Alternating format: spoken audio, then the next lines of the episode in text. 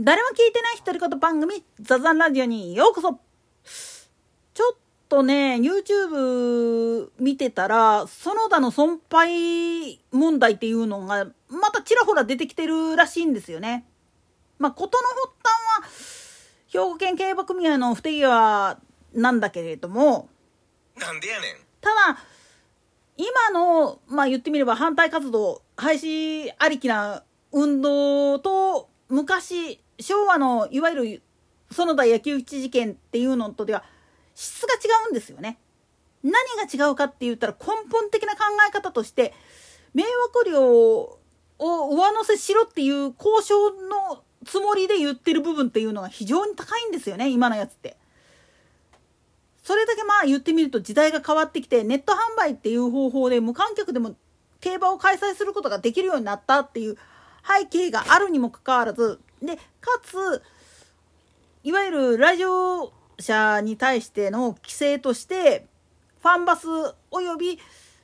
マイカーでの来場以外は認めませんよみたいな格好に切り替えてきてるっていう背景があるにもかかわらず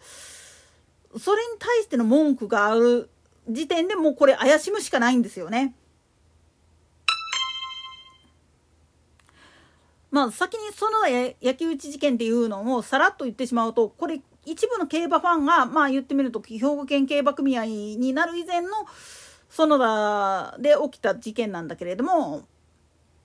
まあ言ってみれば関係者が八百長をやったことを単に発してそれで怒り狂った一部のファンが投票所に火炎瓶投げたっていう話なんですよ。まあ幸い被害は大したことなくってだったんだけれどもそういう物騒なことが起きたから廃止ありきみたいな形で市民団体がわらわら湧いてきたわけなんですよ全国から。なんでやねん。でもこれに関しては吉田さんがまあ一括したわけなんですよ。僕らも被害者やっつって。それでまあシャンシャンってなったわけなんですよ。で今回の件に関して言ってしまうとまあ言ってみれば周辺住民に事前に白母開催やるよとかっていうふうなことを言わんかったっていうことで廃止ありきみたいなことで騒いでるらしいんですよ。でもねこれ本質が全然違うんです。前さっきの言った園田野球基地事件っていうのはあくまでもファンが暴徒化してしまってそれが周りに飛ぶんじゃないかっていう感覚があったからこその話なんです。でも講師は何かっつったら要は迷惑料周辺住民に対して園田っていうよりも兵庫県警部組合の方から一応そういう名目でまあ言ってみれば給付されてるお金があるらしいんですよね住民に対して。この金額をもうちょい上乗せしろ。なんだったらその売り上げの全部をよこせみたいなことを言い始めてるらしいんですよね。なんでやねん。それって結局兵庫県に喧嘩売ってるようなもんであって逆に言ったら競馬ファンもだしで競馬組合もそうだけど言っちゃなんだがそれは本当にそのごく一部の迷惑な住民のせいで潰されたっていう話になってくるんです。まあこれに近いような話をしてしまうと春樹競馬まあこれもこれでねちょっと事情が違うからあれなんだけれどもよう似た話になってくるんですよね。そもそも園田競馬場があそこにある理由っていうのはまあ言ってみると尼崎市そのものが工業地帯であってで労働者が多いからはけ口としての鉄火場っていうのがやっぱりちょっと必要だったっていう背景があった。で戦前からまあ淡路島の方で洲本で競馬やってた歴史があってで集客力を考えた時に淡路島でやるよりも大阪に近いところでやった方がいいんじゃねっていうことで園田に引っ越したっていういきさつがあってっていう部分があってそれであそこに競馬場があるわけなんです。つまり今ブーブー言ってる住民っていうのは後から来た連中であることがほとんどなんですよね。これねぶっちゃけ論で言ってしまうとね住之江のボートレス住之江のあたりの人たちもそうなんですよ。後から公営住宅として宅地開発してやってたところに来た人たちらが反対運動してるとお前なっていう話になってくるしもともとまあ言ってみると整備事業で貯木場があったもんだからそこにボートレース場を作ったっていう背景があってだから作られた当初かってもともと競輪場があってっていう部分があったんだけどこれを岸和田春樹の方に移設するっていうことになってっていうまあいろいろと歴史背景聞いてみるとなかなか面白いデータになってくるんですよね。なんでやねんなもんだから実のとこ言っちゃうと大阪府としてもまあ言ってみれば収益の高いコンテンツを手放したくはなかったんだけれどもあんまりにもそのマナーレスなファンによって迷惑被ってるんやっつって訴える主婦たちが立ち上がってそれで潰された部分があるんですよね。で園田も園田でまあ言ってみるともともとそこに競馬場があった理由っていうのを知ってる人たちらはあんまり文句言わないんですよ。じゃあ文句言ってる人たちって何者かっつったら後から来てる人たちなんです。何度も言います。競馬場とか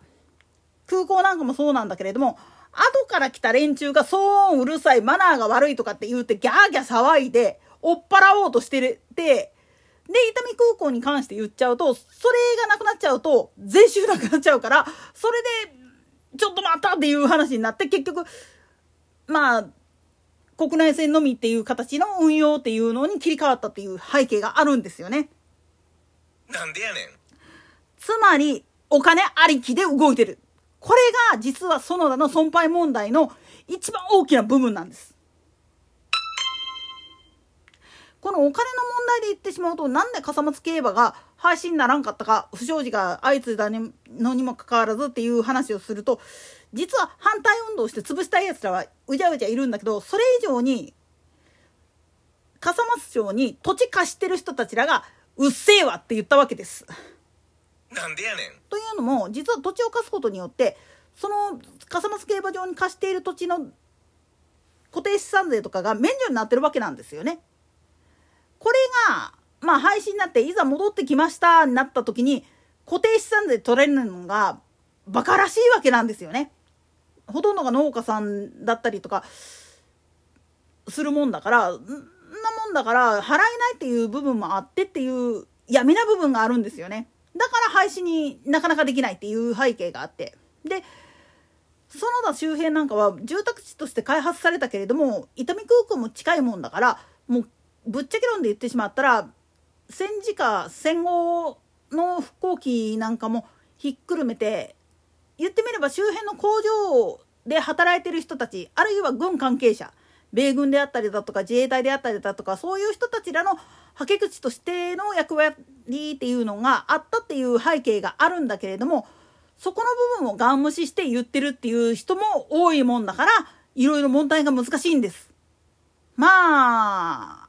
ある意味吉田さんが引退したからこそ今こそ潰すべきだっつって